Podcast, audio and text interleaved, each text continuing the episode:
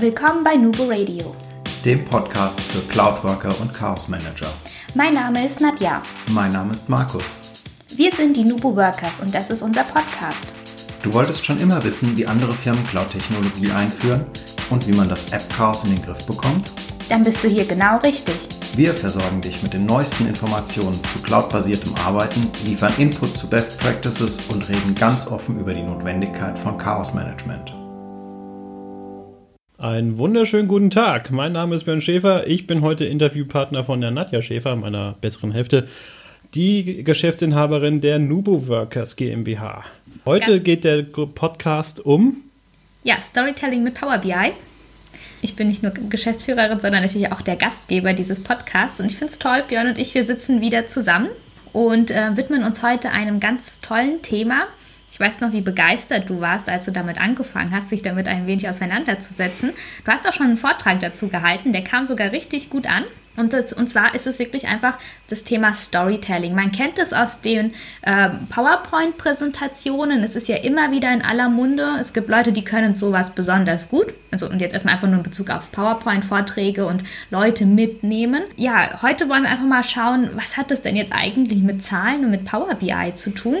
Da habe ich mich sehr drüber gefreut, dass du gesagt hast, klar können wir dazu auch nochmal ein Interview machen und dass du uns mal mitnimmst, wie man denn eigentlich auch beim Präsentieren von Zahlen die Leute nicht äh, ja, einschlafen lässt. Okay, also Storytelling mit Power BI. Es ist nicht nur so, dass man selber eine Geschichte erzählen kann, sondern Daten wollen ja auch eine Geschichte erzählen. Mhm. Es ist nur relativ schwer, an diese Geschichten ranzukommen weil die Welt ertrinkt ja mittlerweile in Daten. Ja, wir wissen, wir, wir, wir verlieren ja komplett den Überblick, auch im Unternehmen selber, was Daten angeht. Da fallen ja jeden Tag aber Millionen an Zahlen teilweise an, je nach Unternehmensgröße natürlich, ja. die auf x verschiedenen Datensilos liegen und alle können sie nicht miteinander kombiniert werden oder sowas. Aber mit Power BI ist es ja möglich, das habe ich ja schon im ersten Interview erwähnt. Und ich kann dann die Daten auch so weit aggregieren, dass ich irgendwann mal sehe, hey, was ist denn da passiert? Und ach, das war ja noch der Tag gewesen. Da war ja, Herr Meier war ja, was weiß ich, im Urlaub oder so. Oder wir hatten da im, im Juli, August ist unsere Urlaubsschwäche, äh, urlaubsstärkste Zeit. Da fehlen die meisten Vertriebler und deswegen bla bla bla. Na? Also okay. man kann über Daten, über bestimmte Muster in den Daten schon eine Geschichte erzählen. Also zum Beispiel, wenn ich Ausreißer in einer bestimmten Produktgruppe habe, ja. kann ich diese dem Endanwender, der den Bericht dann letztendlich konsumiert, auch wirklich so die Nase drauf halten und sagen, guck mal da, in deiner Produktgruppe stimmt was nicht. Okay, also ja. das heißt, dann schlüpfe ich jetzt mal in die Rolle des Endanwenders. Ja. Das heißt, ich habe, äh, für mich wurde ein Bericht veröffentlicht, den hat halt dieser Designer oder Architekt, mhm. so wie du zum Beispiel, ähm, kreiert. Und jetzt sitze ich davor, wahrscheinlich vor dem Client eventuell, und sehe bestimmte Zahlen und stelle dann fest, okay, ähm, Mensch, da ist irgendwie ein Ausreißer, egal in welche Richtung.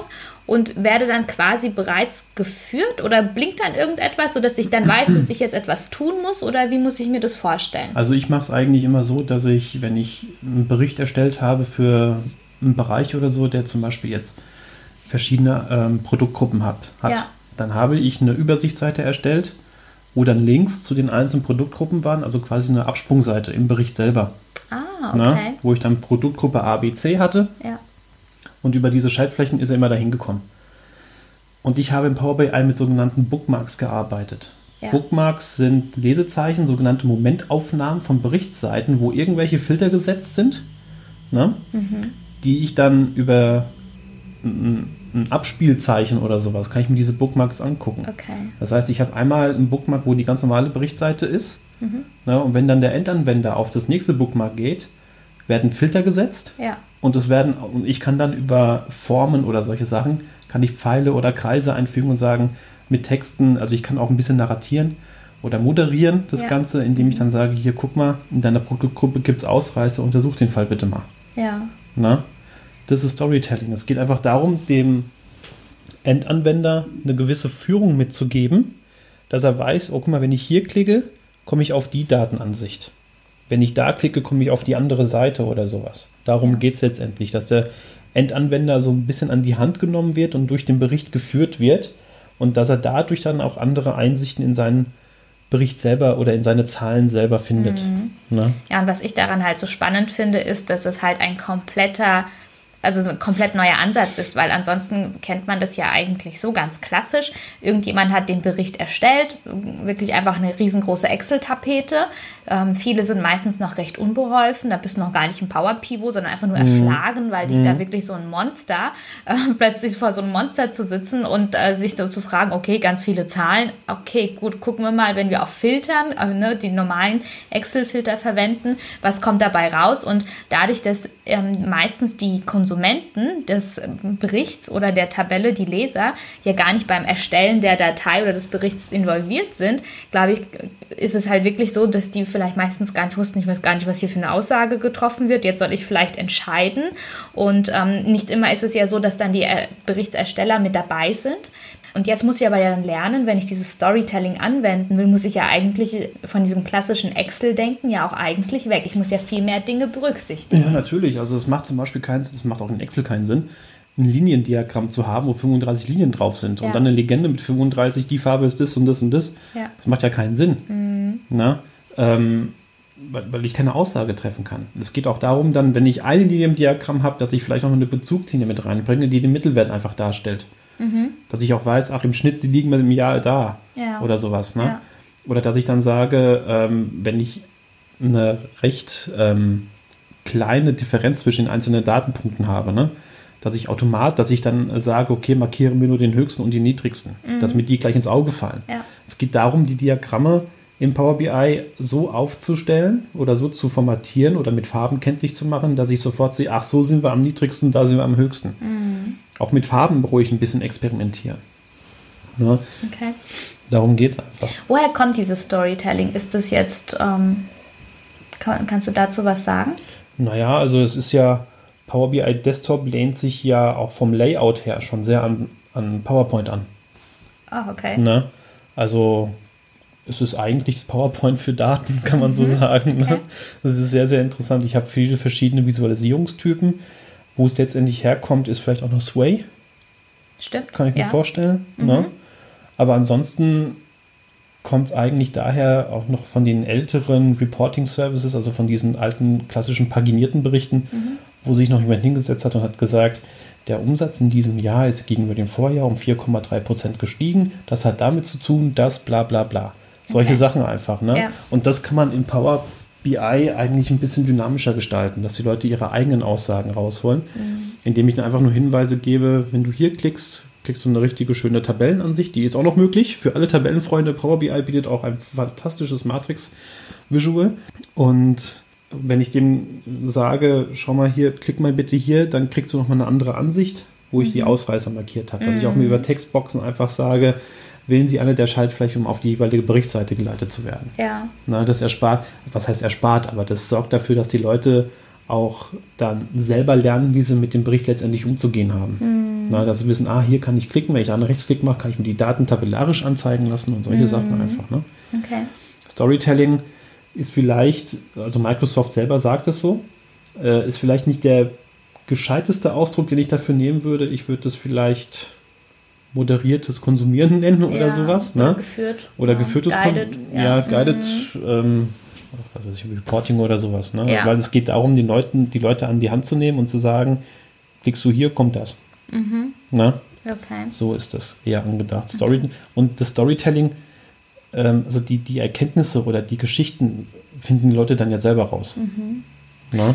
Okay, ist das so? Also du hast ja gesagt, du hast sowas ja dann auch schon gemacht wie, hast, wie gehst du denn damit da, da vor? Weil du musst dich ja eigentlich mit den Zahlen und mit allem wirklich sehr tief auskennen, ja. um da zu sagen, wie führe ich denn jetzt jemanden so durch meinen Bericht, dass er dann halt eigentlich die richtige Entscheidung treffen kann ähm, ist für mich eigentlich meistens eher so ein Punkt, wo ich sage, ich habe mich gerade so gedanklich ein bisschen gefragt, kann das ein externer, muss es vielleicht unbedingt ein interner machen, wobei man ja eigentlich sagt, wenn es jemand, der gar nicht involviert ist, versteht, dann ist es, dann versteht es mhm. auch derjenige, der mhm. auch intern arbeitet. Aber wie gehst du denn da eigentlich vor?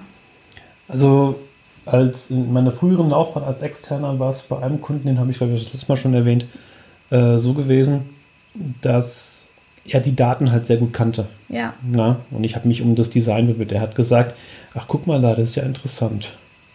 Und ich so, ja was denn? Was ist denn los? ja, hier, ich wusste gar nicht, dass der so, so und so im Unternehmen dasteht. Mhm. Ne? Aber das ist auch, weil, weil man halt jemanden braucht, der die Daten sehr gut kennt. Und dann Also quasi auch die Übersetzung macht. Und Dann auch noch die quasi, Übersetzung ne? was, macht. Was, Ja, Was natürlich. steckt jetzt eigentlich dahinter? Was kommt gerade dabei raus? Man bräuchte eigentlich jemanden, der beide Welten versteht. Man braucht jemanden, der die technische Seite, was das Berichtsdesign und die Formelsprache und den ganzen Kram angeht, echt gut versteht. ja. Zeitgleich aber auch das gesamte Unternehmen und die ganzen Fachabteilungen. Und das Mhm. ist eigentlich jemanden, den kriegst du ja so gut wie nie. Ja. Ne? Das ist sehr, sehr schwer, kann ich mir vorstellen. Also wenn, dann brauchst du jemanden, der das Unternehmen einigermaßen kennt. Aber um die Zusammenarbeit mit den Fachabteilungen, das ist einfach ein Muss. Das muss sein. Da braucht man jemanden, der das Ganze auch übersetzt.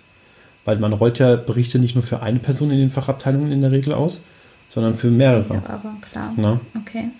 Wenn ich jetzt ähm, Storytelling anwende im Vergleich zum normalen Aufbau eines Dashboards im Power BI, habe ich dann irgendwie besondere Vorteile? Oder gibt es eine Zielgruppe, bei der du sagst, da ist es besonders empfehlenswert und ansonsten kann man auch erstmal ganz normal mit einem Dashboard, ähm, mit einem klassischen Dashboard arbeiten? Also man muss bei Power BI zwischen Dashboard und Berichten differenzieren. Okay. Das ist nicht das Gleiche. Auch wenn das gerne so gesehen wird, aber das stimmt einfach nicht. Okay. Ein Dashboard ist eine Sammlung von Grafiken und Kacheln, also Kacheln, wo nur Zahlen dargestellt werden, Ja. die aus verschiedenen Berichten innerhalb einer Office 365-Gruppe kommen können. Okay. Na, also das heißt, ich habe hier äh, einen Bericht für Umsätze, dann für Kosten oder was weiß ich was. Und dann erstelle ich ein Dashboard, wo ich dann Grafiken aus den Umsätzen und den Kosten habe, die dann an einem Dashboard zusammengeheftet werden. Das ist quasi ein Generalüberblick über, über das Unternehmen oder zumindest nur über eine bestimmte Gruppe Ja. im Unternehmen. Ja. Na, klicke ich auf so eine Kachel, die in diesem Dashboard vorhanden, werde ich auf die jeweiligen Berichtsseite umgeleitet. Na, das eine hat mit dem anderen nichts zu tun. Ich kann auf dem Dashboard keine Hyperlinks zu anderen Berichtsseiten. Ich kann da relativ wenig machen, was die farbliche Gestaltung angeht. Das muss ich also alles vorbereiten im Bericht an und für sich schon. Ja. Und dann kann ich auf den Bericht umleiten. Und im Bericht selber kann ich dann das ganze Moderierte mitgeben. Okay, verstehe. Ja, das ist ein Unterschied. Ja, jetzt habe ich auch was gelernt. Ja. Klasse. Dashboards sind nicht, sind keine Berichte. Okay. Und wenn ich jetzt aber zum Beispiel sage, ich, ich würde gerne dann so eine geführte Tour oder so einen geführten Bericht aufbauen, gibt es da auch so von Microsoft Empfehlungen, wann mal, du hast ja jetzt auch letztes Mal auch schon erzählt, wie viele unterschiedliche Charts es hier gibt und auch gesagt, wann, wann macht es nicht Sinn, bestimmte Typen zu verwenden, beziehungsweise wann verwende ich was. Gibt es da auch solche Regeln für dieses Storytelling oder geht es da erstmal einfach nur so ums Prinzip, das zu verstehen und den Bericht dann so aufzubauen, dass der Mensch geführt wird? Oder gibt es wirklich irgendwo so eine Art kleine Übersicht, wo man so sagt, ähm, so ein paar Regeln? Hichard kennen wir zwar ja auch noch von früher, der auch so bestimmte Regeln definiert hat. Ja, also von dem habe ich, da, habe ich äh, einiges adaptiert. Ich habe zum Beispiel gesagt, dass ich zeitliche Dimensionen nur noch auf der X-Achse darstelle, Ja, Kategorisierung nur noch auf der Y-Achse. Aber das sind eigentlich auch schon die beiden einzigen Hichert-Regeln, die ich so größtenteils äh, Okay. verwende, weil man kriegt Power BI im Standard nicht nicht Hichert-konform hin. da muss man okay. sowieso auf, sehr aufpassen, dass wir diesen Namen verwenden, nicht, dass wir da Probleme kriegen. Das ist Ach ein so. Schützername, ne? Okay, gut. Ja, dann ähm, hören wir jetzt damit auf. Nee, ähm, ich wollte eigentlich einfach nur darauf hinaus, ob es da dann für dieses Storytelling so bestimmte Vorgehensweisen oder Empfehlungen gibt, auch vielleicht von Microsoft-Ebene, oder ob es eigentlich erstmal einfach was ganz Losgelöstes ist. Das und ist was ganz losgelöst. Das ist ein Okay. sehr, sehr weiches Thema. Das ist Ja. auch immer unternehmensabhängig. Ne? Also wenn ich jetzt zum Beispiel der Geschäftsleitung Berichte vorlege oder sowas. Eine Geschäftsleitung muss jetzt nicht großartig geführt werden. Die wollen ihre einzelnen Zahlen haben. Da reicht ein normales Dashboard, wo ich meine Kacheln drauf habe. Auf Wiedersehen. Das reicht den Leuten in der Regel. Ne? Mhm. ja, Wenn ich jetzt jemanden habe, der im normalen Tagesgeschäft ist und wissen muss, wo er welche Schrauben stellen muss, dann muss ich mir erstmal überlegen, wie kann ich ihn dazu bringen, dass er diese Schrauben auch wirklich entdeckt, die gestellt werden müssen. Oder dass er weiß, an welchen Schrauben er ziehen muss. Ne? Ähm, was stelle ich ihm zur Verfügung? Hat der, hat der, wenn er hier klickt, kommt ein Filterbereich auf, wo er sich die Daten zusammenfiltern kann. Oder, hey, da ist mir irgendwie ein Ausreißer aufgefallen stecke ich dem jetzt wirklich die Nase da drauf und sage ihm ganz explizit, wenn er sich durch seine Bookmarks klickt, guck da hin Ja. untersuch das bitte. Ja, okay. Aber ich finde Ja. es halt insofern einfach so interessant, weil ich mir so denke, eigentlich gehört es auch für je, also auch, auch in Excel doch mit rein, weil du weißt doch ansonsten nie, derjenige, der davor sitzt und sich das anguckt, was für Erkenntnisse hat er da? Mhm. Und wenn man da aber eigentlich sagen kann, die kann man durchaus führen, ja, oder man kann da die Qualität der Entscheidungen, die am Ende auch aus, äh, daraus getroffen werden, dass man das mit so einem Storytelling-Ansatz ja auch verbessern kann, finde ich, muss man sich auch wirklich überlegen, ob es nicht einfach generell so etwas ist, das ähm, ja sich vielleicht auch irgendwann mal ein bisschen etablieren wird. Es muss sich etablieren, weil wir aufgrund der Datenmenge Ja. schon gar nicht mehr alleine klarkommen. Also wenn ich dann, also viele Leute wissen ja auch überhaupt nicht, was mit Excel alles möglich ist. Ja. Ich meine, du hast, du hast ja mal Berichte von mir gesehen, was in, was in Ja. Excel eigentlich möglich ist. Und selbst da konnte ich ja mit Hyperlinks und mit, und mit einer Datenschnittsynchronisation und allem möglichen, konnte ich ja die Leute auch schon gewissermaßen, für, gewissermaßen führen. Indem ich auch einen bestimmten Charttyp einfach verwendet habe. Ja. Ne? Also viele Leute gehen davon aus, Excel sind Tabellen. Genau. Und vielleicht mal ein Linien- oder Säulendiagramm. Und das war es dann für dich schon. Wenn es den reicht, umso besser. Ist ja Mhm. auch gut so. Aber man kann auch mit Excel sehr, sehr viel machen. Der Aufwand ist deutlich höher als bei Power BI, das muss man auch ganz klar sagen. Ja. Aber es ist schon einiges möglich. Okay. Und wenn ich jetzt aber Interesse hätte, und ich habe vielleicht auch ähm, schon ein bisschen angefangen in Power BI, gibt es denn Quellen, wo kann ich mich denn vielleicht nochmal so ein bisschen in dieses Storytelling mit Power BI ähm, einarbeiten? Stellt Microsoft da was zur Verfügung? Ich weiß, du hast da auch schon Vorträge besucht. Äh, ich glaube, das war auf dieser Dublin-Konferenz, oder? Ja. Oder wo hast du es gesehen? Ja, das war auf dem BI Summit in Dublin gewesen. Genau. Die Frau Amanda Kowski, sie ist die Program Managerin von Microsoft für Power BI Desktop. Ja. Die macht auch Vorträge zu Storytelling mit Power BI. Okay. Und es gibt ein hervorragendes YouTube-Video auf dem Power BI Channel über Storytelling mit Power BI. Okay. Das, Das ist verlinken sehr, sehr wir euch auf jeden Fall. Okay. Ja. Aber selbst so von Microsoft nicht, weil viele gehen da ganz verschiedene Ansätze. Da gibt es nicht Schema F bei Storytelling, was man da nehmen kann. Mhm. Man muss halt was Information Design, also welchen Chart-Typ verwende ich für was. Ja. Das sollte man beachten oder sich zumindest im Unternehmen selber irgendwie definieren. Auch welche Farbtypen oder so, aber die Leute dahin zu führen, wo sie letztendlich hin müssen, da geht jeder einen anderen Ansatz. Da kann man nicht sagen, wir haben hier Schema F, das äh, stülpen wir jetzt über jedes Unternehmen Ja, oder sowas. Das okay. funktioniert nicht.